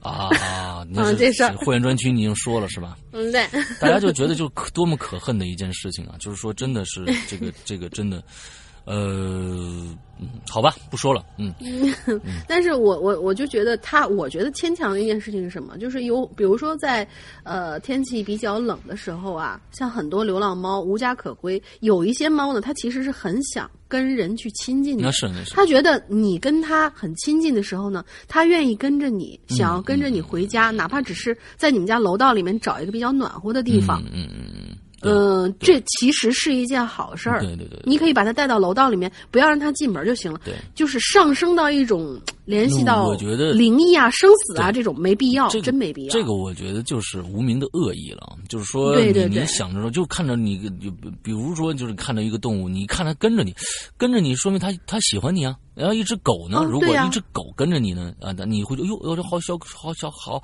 好卡哇伊，好可怜啊！你把它带回去吧。可能你对猫不喜欢或者怎样，你就会觉得啊，这个猫太太太恶心了，就是灵灵异的东西，它可能有什么魂魄就跟着我，我觉得完全没必要。就是说嗯这个是、对对对这个是带着一一种恶意的，它并不是说它做出一个什么恐怖的东西，你看到猫的背后闪出一团黑影来，你让你把你吓着了，你是对一只猫晚上跟着你的一只猫，呃，产生的这样的一个想法，那我觉得那就完全没有必要了。那对，真的没必要好。的，家人，接下来，好，他说还有一个小事儿是关于我侄儿看到的灵异事件。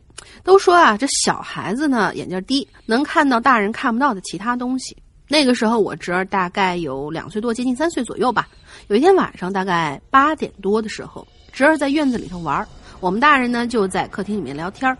没过一会儿，侄儿就跑进来跟我们说，说他在院子里头看见两个人，嗯其中有一个穿着黑衣服，戴着白手套，手里还拿了把枪。嗯我表哥就跑出去看，但是外头什么人都没有。嗯结果刚一进屋，就听见一楼在哭，说家里的老人去世了。哦估计啊，刚刚小侄儿看到的那个就是来索命的嗯黑白无常。啊，大家伙儿听我说啊，我跟大家讲的故事啊，真都不是我编的，也不是我抄的。嗯不信的朋友呢，那就只当听个故事好吧。最后祝大家鸡年大吉，啊。吉，鸡年大吉嗯！呃其实现在有很多我们的朋友啊，就是尤其是参加我们《鬼影在人间》的朋友，其实有很多是有畏惧心的。为什么呢？他们他其实挺怕呃我们现在的听众不信的。完了之后，他觉得一不信，完就各种各样的砸砖嘛、拍砖嘛，所以他就特别害怕。然后其实你你也对对于对于大玲玲来说，那其实这这个不算什么事儿，她已经被拍过来了，对吧？呃，已经拍着长大的。啊其实其实算，其实就是说是，其实也算真的是被拍过来的这些，随便你信不信，对，真是。呃，各种各样的、各种各样的事情，我觉得呃，这个其实嗯，要不然那我们把这个这个这个栏目停掉。那停掉你们、哦不要你们听什么呢？你们听什么呢？如果说你你觉得、你觉得这次所有去讲这些故事里面哪个是你觉得哎这个绝对是真的，那个绝对是假的，那你给我个证据啊！我这这个这个其实就是说我们已经说老生常谈很多次了，就刚才就是说这个，我看到大家在最后写的说啊，大家伙你听我说这个我绝对不是我编的，也不是我抄的，你不信？其实我觉得没必要写。我没必要写，呃，我，你如果是抄的，我希望你写出来；如果是你编的，你要编的好的话也没有问题，因为没有人，你即使是编的，我也没有办法去证明你这是编的，你只要不是抄的别人的写的就 OK 了。这只是我我想说的。你如果是抄别人写的，你一定要告诉我啊，这是对别人的一个尊重。那如果你自己编的，我觉得你牛逼。啊，你编的，你牛逼啊！你这你能能把我们骗过去？有很多人可能编的故事，倒能把把这些呃这帮这个觉得别人说的是真事儿的这个事儿说成是假的这帮孙子，呃，来拍砖的这帮孙子啊、我真的我有时候就觉得这帮人其实挺挺挺没劲的啊！我就是这这这帮孙子，嗯对呀、呃，就是说你对，嗯、怎么着？我就说你是孙子。啊，对别人尊重一点挺好的啊。你你每天如果你每天被人别人骂骂你是孙子，你这帮人你也你也不开心。对不对？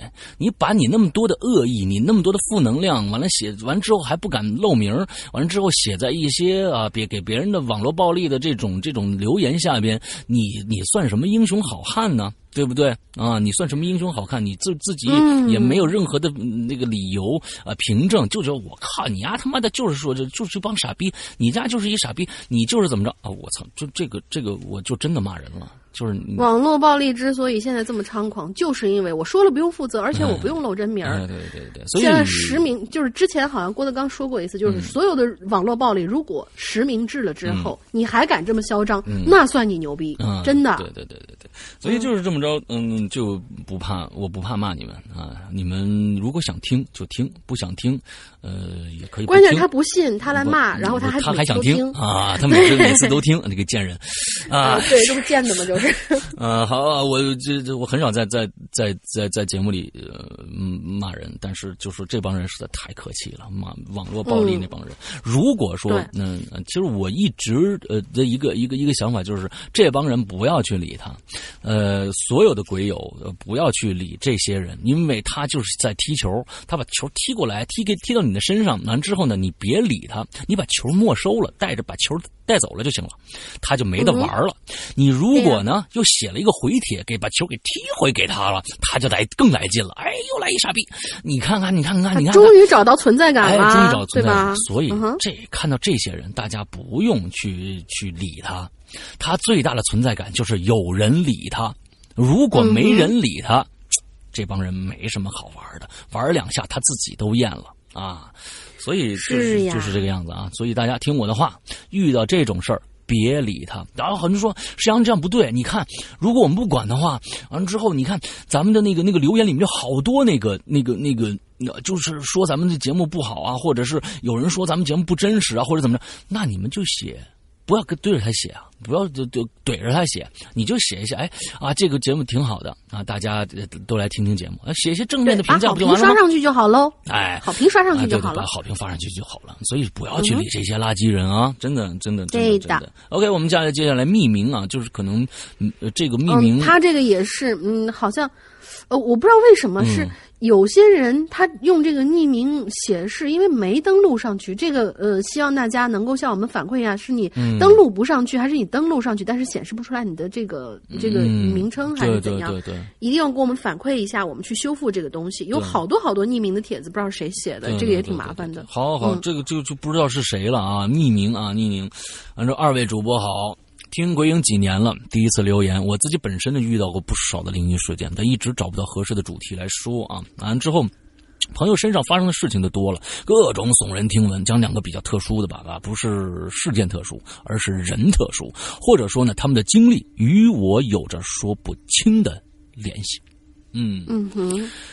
第一个呀，是我高中同学，他身材娇小，体弱多病，经常请半个月的病假。因为曾经做过同桌，所以呢，我们俩的关系非常之好，经常呢还一起看鬼片啊，胆子还是挺大的啊，互相说着听来的鬼故事。嗯，那是一年的这个暑假，晚上十一点多，他打电话给我说，他父母今天晚上不在家，他有点害怕，找我聊聊。他们家呢住五楼，带阁楼的那种跃层啊，复式很大。他当时就在阁楼上给我打的电话，聊到十二点多的时候，他突然说他们家门铃响了，可能是他妈妈打麻将回来了，就把这电话挂了，去开门。隔了几分钟以后。他就再次打电话给我，声音颤抖的说：“我刚才打开门，嗯，门口没人。”当时我也害怕了，让他赶紧打电话喊父母回家。正说着呢，他他又听着门铃了，然后又把电话挂断了。我焦急的等待了很久，直到他再一次打电话给我说：“门口依然没人。”他已经打电话给父母和小区的保安了。我当时很生气呀。觉得他不应该武断的去开门。如果是坏人该怎么办？就在我警告的时候，叮咚的一声。突然，从电话里传来一声超大的门铃声，声音大到让我差点扔了手里的听筒。这次，我喊住了他，我喊说：“你别着急开门，你先问问是谁。如果对方不回答，就你就千万别开门。”他照做了。很快，再次打回给我，说是保安上来询问情况，然后说他爸爸很快就回家，让我不用再担心了。之后的事情我就记不太清楚了，但是那件事儿过了不久，我俩莫名其妙的就变得非常的尴尬。嗯，一直到高中毕业前，我们再也没说过话了。不知道为什么这件事儿一直让我觉得太不合理了，不是因为灵异，而是我总觉得他好像隐瞒了我什么。因为按照他所说的，这门铃总。共响了三次，而我只听到了第三次的门铃声，而且声音特别大。那么，那么大的声音，前两次是不可能被我忽略的。哦，对哦。高中毕业以后，我主动联系他，我们两个和好如初。我曾经向他说出自己对那件事情的疑虑，他说他也不清楚怎么回事，但当时门铃的确是响了。去年的我回国一个月里。我俩几乎还是天天玩在一起。我又问起了当年那件事情，他说他确实门铃响了三次，而且在这几年他家又发生过一两次类似的事情，他都已经习以为常了。我想他 应该是没必要要骗我的，可我至今依然觉得哪里怪怪的。更奇怪的是，为什么这件事一直在我心中挥之不去呢？犹如一根刺一样，时不时就会想起来。现在他已经结婚很久了，呃，只是因为身体原因一直没有要孩子。回国的时候，我也帮他找了医生，还是不行，吃了很多苦。唉，真希望他能健健康康的、开开心心的，但愿能要上宝宝吧。嗯，这是他的第一个啊，第一个朋友。接下来讲第二个朋友，第二个是一个德国姑娘，大街上认识的啊。当时我觉得她，呃，就她当时觉得我很酷。于是呢，互相留了联系方式，之后聊天成了朋友。哎呦，这个这个认识的方法在德国是可以啊。嗯，嗯，对对对，因为工作需要呢，他经常要出差去日本。据他所说，呃，在去日本前，他不相信这个世界上有鬼。然而在日本，他见过好几次鬼，都是在旅馆里，比如一推门就发现有个男的躺在地上，然后一眨眼不见了之类的。嗯，但他还是很热爱日本，每次去之前都很激动。这个姑娘和我的关系在后面呢，也慢慢的疏远了，因为各自都很忙，我们总是凑不上时间见面啊。后来呢，再给他发消息啊，他也不怎么回了。最后一次见面的时候，他刚从这个日本回来没几天啊，可身上就散发着一股非常难闻的臭味儿。好像有什么东西馊了一样，臭到只要有一丝风吹过来，我就无法呼吸的那种。（括号不是狐臭，不是体臭啊，啊也不是那种，因为德国人本身体味非常的重，然后她也不是很爱干净的姑娘啊，应该是体臭，不是狐臭，所以我没好意思问。等再一次听到他消息的时候呢，据说。他得了一种类似老年痴呆病的那一个问一个毛病，可他现在当时他已经是二一才二十多岁，他才二十多岁，没法正常独立生活，已经回到他父母所在那个城市里面去了。此后，他与我们所有的共同好友都失去了联络。现在，还有一份当年出租屋的备用钥匙在我这儿。过去两年多了，不知道他好点了没，也不知道他所说的见鬼是否和他的病有关。也许只是因为病，产生了某种幻觉。嗯，虽然这两个故事都不太恐怖，但是这两个人对我来说真的很特别，很难解释我们之间的微妙的关系的变化。那种不舒服的心理感受，好像都是在他们遇到一些事情之后。我自认为我不是一个狭隘之人，自己身上呢也有很多的灵异经历，经历，与他们的疏远呢，绝对不是因为害怕。我也努力想做出一些改变，非常高兴我在高中毕业后迈出的那一步，让我和同桌关系更加亲密了。而那位德国姑娘，现在共同的好友聊起来仍然唏嘘不已。但我真的已经不想再去尝试了，希望她能康复，也希望她忘了我。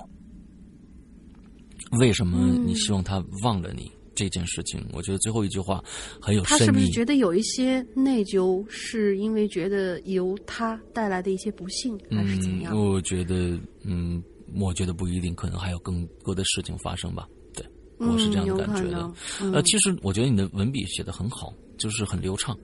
嗯嗯，之后我觉得这两个故事也，尤其是第一个故事，我觉得，呃。深层的含义，你把它写出来了。你至今觉得哪儿不对？虽然你现在没有发觉，但是就是三声门铃，你只只听到一声这样的一个事情。我我其实更更感觉的是说，你是在是否在表达一种人为的一种因素，就是说，并不是跟灵异有关的。就是最开始那两声，为什么其实是根本没有的？你可能有时候也在怀疑，是不是你的你的好友在骗你？他为什么要骗你？他为什么要去这样去做？呃呃，可能你你的文章给到我这样的一个感受啊，但是我总觉得如果真的是这样的话，这个这个谜题可能更好玩一些。就是说，它变成一个故事以后，可能这种回马枪或者这种埋的这个坑会更加有意思一些。对，所以真的，呃，你的你的文笔不错，嗯，非常好。OK，来。但其实他的那种。呃，就是听不到的铃声，比如说我在跟别人打电话的时候听不到那种铃声，我自己有一个有点类似的经历，我觉得也也许可以解释啊，就是当时好像是在高考的时候，高考不是有一段时间可以把它放在家里面复习嘛？嗯，嗯，就是不用去上课，可以放在家里面复习。但是呢，那段时间里边，你想，呃，在学校里面被压着做题，终于可以放回家里边轻松那么几天。头几天的时候，把我一个人放在家里边，父母都出去上班了，我就总会听到门铃响，因为我妈在检查我干什么的时候，她就会突然杀回来，然后摁门铃。你是多么不省心的一个孩子？不是，好吧，不省心。但是那段时间，我是真的真的能够，就是我知道那是幻听。嗯。我很清楚那是幻听，但是我真的能够感觉到门铃时时刻刻的在响。那是因为你在干一些不见不得人的事情，怕有人回来。呃，不是，那那那倒不是，那倒不是，就是说是可能在放空，没有在复习，但是父母回来以后，希望你是在疯狂刷题的那种状态。嗯。你把我觉得那个时候看韩剧的这样的一个状态称为啊，我们家我们家那不是我们家那段时间断网了。哦，我天呐，太狠了！我们家那段时间是断网的，太狠了。对，而且电脑，呃，针对我一个人设了密码。你上不了电脑的。对，连电脑打不开，就你打一些单机游戏，你都没法玩。OK，就是让你憋在家里面看书。嗯，也好。然后就是总觉得能够听到那个那个声音，当然那段时间就是因为是。呃，父母也也觉得就是你压力太大，也不愿意给你这么多压力，但是呢又不得不拧着你，嗯，所以就是有可能这个听到门铃响，我觉得前两声听到门铃响的这个事情，可能跟他那位朋友当时一些心理的原因有关系。嗯嗯嗯。但真的是高考结束以后，那个幻听门铃的声音就就再也没出现过。嗯，确实是这样。嗯嗯。OK，好，那我们接下来啊，那下面下面该你了啊，对。嗯，下面是很久没见的塔兔同学。嗯，二位主播日安。多年前午夜饭局上听来了一个故事，在这里给大家讲讲。呃，某君的女友啊是个猫奴。猫奴在有一次回家的路上呢，就捡了一只奄奄一息的小奶猫。经过他悉心照料呢，逐渐就康复了。虽然是一手带大，但是这猫从来不亲近他。反倒是跟他母亲很投缘，嗯，所以呢，这位女友便将猫咪留在了自己母亲的身边。嗯，周围呢，在母亲家吃完晚饭，他就准备回家了。结果那猫咪破天荒的粘着他不让他走，他在那儿好言安抚了半天，还拿出零食啊、玩具啊，反而让猫咪更加的癫狂起来。那只猫咪那天晚上是不停的嚎叫，甚至开始撕咬他。嗯无奈明天还要工作，只能强行脱身离开了。嗯等他走到半路上，他妈妈就给他打了个电话，说猫快不行了。嗯一问之下才知道，他走了之后，那猫就开始疯狂的呕吐、惨叫和抽搐。没办法，他只能又翻回去，带着猫去了宠物医院。医生说，只是受到了惊吓，没什么大碍，留院观察一夜就行了。嗯那天晚上，猫在他怀里窝了一宿，只要他稍有动静，那只猫就开始惨叫，开始抽搐。等到天快亮的时候，物业给他打电话说，昨天晚上他们家进了贼。嗯不过保安巡逻的时候，将那小偷当场抓住了。但是很危险的就是说，小偷当时身上搜出了刀。嗯这位女友呢，挂掉电话以后，心里有点后怕。刚刚还蔫了吧唧的猫，这时候从他怀里跳出来，悠哉悠哉的围着他母亲转圈去了。自从那件事儿以后，这只猫好像又开始渐渐的恢复了那种疏离它的状态。嗯虽然我这位朋友某君坚坚定的认为是因为女友善良，猫咪报恩救了他一命，但是我们大多数人还是觉得这贼跟那猫是一伙的。嗯猫咪调虎离山，拖住女友，同伙好下手。哼，不过这只是玩笑，玩笑归玩笑，都说万物有灵，嗯我还是比较相信前一种的那种解释。，OK，另一个故事呢，主人公叫 X，嗯他算是一个小有名气的仙儿了。闲的时候啊，也会替人看几件事儿。嗯据说其中有位名不见经传的作家，没有正式工作，靠着每个月寄寄给地摊儿文学的地摊儿文学的知音体和豆腐块文章生活，租住着一个偏僻的低矮的红砖老楼。无论生活如何呢，理想总是要有的嘛。所以啊，这作家最近就在构思一本长篇小说，常常熬夜奋战到两三点。休息不好，身体又差，时间久了就难免有一些异常。有时候呢，半夜赶稿，就总能听到有人呵呵呵的笑，或者说小声的低语。嗯到了后来，甚至发展到能与他有一些身体接触，折磨的他不得不能工作，但也不能入睡。嗯后来经过一些机机缘巧合吧，找到了这位 X。接下作家这件事儿之后呢，X 就突然变得经常感到头疼欲裂、心跳急速、急剧加速。嗯这个时候他知道，这位是债主在怨他多管闲事儿，就是嗯我们所谓的冤亲债主。嗯在怨他多管闲事儿了。X 一番整理之后，打算将冤亲债主送走，可这纸钱呐，在火苗下却怎么也点不着。X 就无奈的说：“你若是信得过我，我来替你伸冤。只是呢，我人微言轻，这案子如结果如何，终究还是要看上天的决断。你若不信我，只管将他，只管折磨折磨死他，就是说的这位作家。嗯但到头来也是给你自己徒增冤孽罢了。呵，说完这段话以后，这纸钱儿居然就烧起来了，嗯扬起了火苗，化为了灰烬。哦到后来啊，作家来询问进展，X 只说让他等等。不久之后，这位作家身边的怪事儿就莫名其妙的消失了。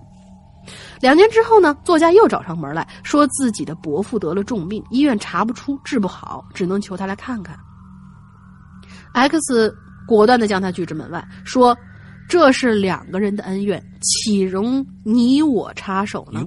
嗯到后来，作家的伯父没过多久就去世了。嗯 X 主动联系这位作家，说说明了其中的原委，说事情已经了结了，嗯这应该是你的一位远亲，与你伯父有恩怨，且因他且是因他而死，就是因为这位伯父。嗯嗯、无奈啊，因为你伯父心中有鬼，在家伪奉神明，又无子女，所以呢，就只能找到你的头上。嗯他总想寻求你的帮助，却又与你阴阳不通，只能一直叨扰你，引起你的注意。可是啊，他并不想伤害你。作家听完一阵唏嘘啊，哽咽道：“我不怪他，我真的不怪他。哦，这还是一个女这女仙儿是吧？嗯，有可能。这件事情呢，让我想起某某处的庙宇道观里边的一副对联儿：“存心邪僻，任尔烧香无点意；持身正大，见吾不拜又何妨？”嗯，对，嗯，这分析写的非非常好，非常好啊！对对对对，你就是说你心存邪念，你到这儿你烧香，你给我烧一万块钱的香，又能怎么样？啊如果呃你你你你一身正气，什么亏心事没做过，你见着我不拜，那又怎么样呢？也没事儿。嗯，对对对，对，挺好，挺好，挺好啊！这是一个挺正正能量的一个词儿啊。好，那我们今天的这个这个呃故事呢，就讲到这里了啊。我们今天全部都讲完了。那其实呢，呃，想说的是，在我们的这个我的另外一档有声节目《扬言怪谈》啊里，我们现在已经呃已经在更新啊直播啊，我们已经。呃，这个高智商犯罪第三部，很多人喜欢的高智商第犯罪的系列第三部，已经在上个星期全部结束了啊。这个第三部全部结束了之后呢，我也会我们也会把这些我们的录音剪辑放在我们的会员专区当中，只有会员专区有，就是说我的我的直播节目这个不会在任何的免费平台或者收费平台出现，只会在我们的会员专区中出现。那么从这个星期开始，星期二和星期四晚上九点钟，呃，《洋洋怪谈》在花椒直播开始，第接着以前的一个讲了第一部的一个作品，接着往后讲，就是《屌丝道士》，是一个非常逗逼的一个一个一个故事啊。我们可能把《屌丝道士》第二部讲完以后，我们就开始进入新的一个恐怖的或者一个悬疑的推理的这样的一个故事，再往下讲。所以，呃，《洋洋怪谈》是一个非常好玩的一个节目，如果还没关注，请大家赶紧过来关注一下啊。OK。嗯，那么也是希望大家，如果呃没有时间来看直播，那么又想听这个故事，那你的唯一的呃这个这个手段就是来加我们的会员。我们的会员如何加？呃，你首先要一台有一台苹果设备，那么呃，比如说 iPad、iTouch、iPhone 都可以啊。完了之后呢，去下载搜搜索“鬼影人间 ”App Store 里面搜索“鬼影人间”就可以下载我们的 APP 了。下完了 APP 以后，你可以直接点那旁边有一个就是会员专区，你点进去就会有一个须知，你一定看好须知里面。我们写的非非常常清楚，会员专区到底包含什么？我现在在这里不再做任何的熬述，因为我在以前已经说了很多了，请大家那字儿都是写给你们看的，就是说你一定要看明白我们这个会员专区到底是包含什么内容。看明白了，你觉得认可了，就可以点下面的加入会员，就可以成为我们的会员。接着还有一种方法，就如果你有苹果设备的话，可以直接加微信。呃，鬼影会员全拼这样的一个一个会微信号。之后，我们会有工作人员为你来服务，直接呃通过微信付款的方式就可以帮你加了，而且通过微信付款的方式呢，还可以摇一个骰子，摇摇到几就给你再加几天的这样的一个会员期，这样的一个服务。之后呢，呃，其实也是为了让鬼影我们的因为一年。只有一百九十八块钱，两百块钱都不到啊！一百九十八块钱的一年的这样的一个费用，之后呃，大家可以知道，就是比如说老千一部作品，我们是卖到四十啊，因为比较长嘛，呃，四十块钱一个，他我记得老千是四十四十几集还是什么，反正就是一集一块钱啊，这样的一个很便宜的价格，但是也要四十，因为长篇。那么每年的价价格要所有的收费节目加起来，绝对比一百九十八元要贵了。所以你要买买一百九十八元的话，还有那么多只有会员。能听到的内容能听，所以这是真的是一个非常超值的一个会员的一个服务啊！那其实就是为了，如果你从苹果上买的话，从苹果手机上直接点付款，通过苹果哎嗯那个苹果支付的话，呃，它有百分之三十是要拿走的。我们是得不到的，我们只能拿到百分之七十的费用。所以，如果通过通过微信的话，那我们可以拿到百分之百我们自己的费用。所以，已经是很便宜的东西了。想，所以有了微信支付这样的一种方式，好吧？所以，呢大家呃，来谢谢大家来加入我们的会员，真的是一个非常良心的一个一个一个会员制度。日日更新，而且有时候一日三更，甚至，呃，对，当然那个是比较比较少的一个情况啊，一般有时候一日两更，啊，一日两更，一日双更是有有有各各种各样的机会，有一日双更的情况的，对，而而且我们接下来我们老千二马上要更新完了之后，我会在老千二的之间，会在呃会员专区里面直接再更新一个新的恐怖的作品，我想把老千一共四部嘛，我们把老千二讲完以后，在中间有一个隔断。讲一个其他的人的一个作品，完了之后是一个恐怖的作品，接着同时还有大玲玲的最新的作品《蒋家小院》也是一个恐怖的作品，可能到时候我们可能会两部长篇作品在同一个呃一个星期里面同时更新这个样子，所以有有各种各样的惊喜等着大家吧？好吧，那我们今天的节目差不多了，来大玲玲想一个进群密码。嗯，进群密码就是这次我们有一个新朋友叫做竹枪鱼，他在讲他的小伙伴秋秋的故事的时候，提到过一个电影儿，这个电影儿四个字，什么名字？藏的挺深的。电影，哎呦呦呦呦，我都忘了哎哎，藏的挺深的四个字儿，四个字儿的电影，哎呦，我都有点忘了，，哎对，这念完 是吧？藏的挺深的吧？哎，藏的挺深的，四个电影，嗯行行行，又没几个人能答出来，啊啊，所以这个这个密码呢是为我们的呃会就是我们的 QQ 群，但是在这说一下啊，前天我忽然有看到了一个一个人说，哎，你进你们 QQ 群要收钱吗？我们不收钱啊。我们不收钱啊，一分钱不要。但是真有一个呃鬼影的什么什么 QQ 群，完说什么就是进群要花一一块钱。大家去看一下那群主，那是一个好像是哪儿的人，是河北的还是是还是山东还是河忘了啊？是反正是河南、河北忘了。忘了，反正河南河北的一个人，不是北京的。不是北京的，那你一看那地儿，你就知道那肯定是假群。进我们的群怎么会收钱呢？我们不可能有这样的一个一个一个一个一个服务的，这怎么可能不是服务？这这个怎么会进群收一块钱呢？剩下现在冒充我们群的人太多了，你一搜“鬼影人间”，可能能搜出各种各样的关于“鬼影人间”四个字关键词的群，但是你一定要找那个“鬼影人间”唯一官方群，而且是一个千人的大群哦。是个千人大群，那么你你你找那种两百人的群，那肯定是假的。哎，鬼影人间唯一官方群，那么在里边只要只需要一点，就是你答上它有个问题，这个星期的这个引留言，周一引留言的密码是什么？我们每周都会换一次，所以你不要再拿前年的密码来跟我们说，你为什么我答对了不不加我？是因为你没听最新一期节目。嗯，所以这，所以就是说，很多时候你完完就是因为这件事情还咒骂，各种咒骂。你说不是大大哥您您您能不能用脑子一下？就说这个这个是在变有变化的。我天哪，就是各种咒骂。我说那你咒骂你就骂吧，那我也不搭理你，你你就别别进来了，也就就就算了。对，就对啊对，就是就是，其实真的没办法，我们我们已经为什么要做这件事情？只是让真正的鬼影人间的粉丝进到一个相对干净的群里面去，就是说，起码进到这个群里面的人都是听我们节目的。并不是这天南地北不知道是哪儿的人啊，进来就为了聊毛片你这种人，他妈这种人就就见了就一一脚踢出去就完了，啊，有还有真的是听我们节目人啊，进来就得聊毛片了，我就真真真的是。啊，这种人就是真的，你你就是呃，这个呃，也欢迎在群里面的小伙伴们举报。哎对可以举报用户啊，或者说是这种聊一些没错的。，不与人为善，经常找茬的人，那就是真的。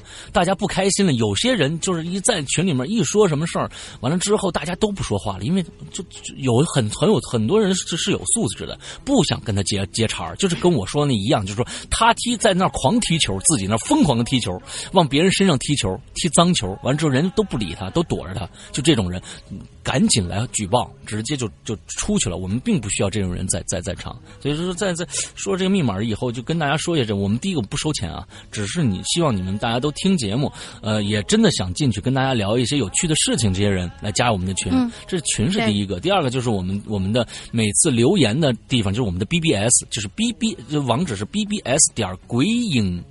Club 鬼影全拼 club 就是俱乐部的意思，C L U B club 点 net 这样的一个网站，大家记一下啊，呃，B B S 点鬼影 club 点 net 这样的一个网站。之后呢，它需要注册，那么注册的话呢，呃，你需要打一个这次的一个也是这个星期的一个密码。啊，这个其实我们在论坛上，我们的管的是其实稍微松一点的，不一定一定要怎么，因为大家上 BBS 就是为了留言嘛，因为能能读到大家的留言，所以这个我们可能管的稍微松一点啊，只要能达到答对某一期的，差不多。都能进，这是我的一个小 tip 啊，给到大家一个 tip，之后嗯大家去申请就好了。但是呃，不是说你打打写一个东西进去，立马秒开你的会员资，就是这个这个这个呃 BBS 的这个资格，是因为我们要每天要通过人工去审核的。因为有太多的国外的注册的用户进来，每天都是广告用户，而且都是国外的，写一大堆英文那种的，太多了，每天有几百个，所以我们每天是手动来通过，所以你写了以后，可能第二、第三天才通过，也是有可能的，所以大家不要着急，写完了以后申请就等等一下，好不好？啊，就是这些。OK，那我们这今天说了又说了很多的老生常谈的话啊。OK，大玲，玲还有什么要说的吗？嗯嗯，暂时没有啦还有持续的。欢迎大家给每周一歌投稿。哦我们自从公布邮箱以后，有不少小伙伴已经给我们投来稿子了，嗯而且作品质量其实都真的蛮高的。OK 非常非常佩服大家，所以持续的邀稿邀稿，来来来来，哦，你都说一下你的网站，呃，不是那个那个嗯那个邮箱邮箱，啊，你投稿邮箱，想一下，投稿邮箱呢？鬼影 song 六六六圈 A 新浪点 com。你看他让他一起名儿，就是鬼影全拼 S O N G 六六六圈 A 新浪点 com。嗯，到你这儿非常非常复杂，嗯，好吧，没有啊，有重复的没有，嘛那。今天的节目差不多了啊，我们就说了很多的废话，有啊，反正就这样的。嗯，这个欢迎大家周二、周四来看我的直播，就这样。祝大家这一周快乐开心，嗯拜拜。拜拜。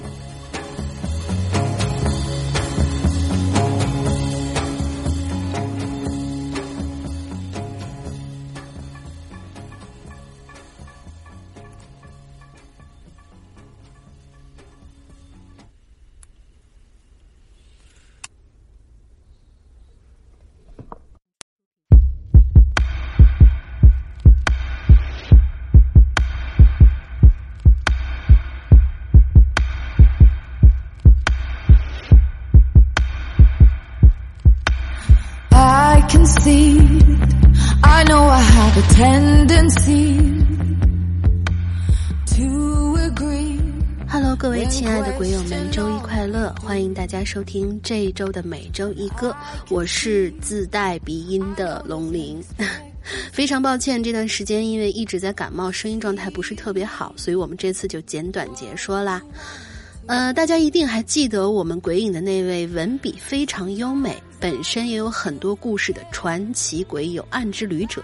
前段时间一直有鬼友在打听他的身体近况，在这里呢替他感谢大家，并且向大家转达一句：暗之旅者呢已经勇敢的战胜了病魔，那最近身体还是不错的。闲暇时候在群里呢，还有直播里和大家一起聊天的时候，大家也看得出他是相当的活跃的，并且啊，他还纠集了一位。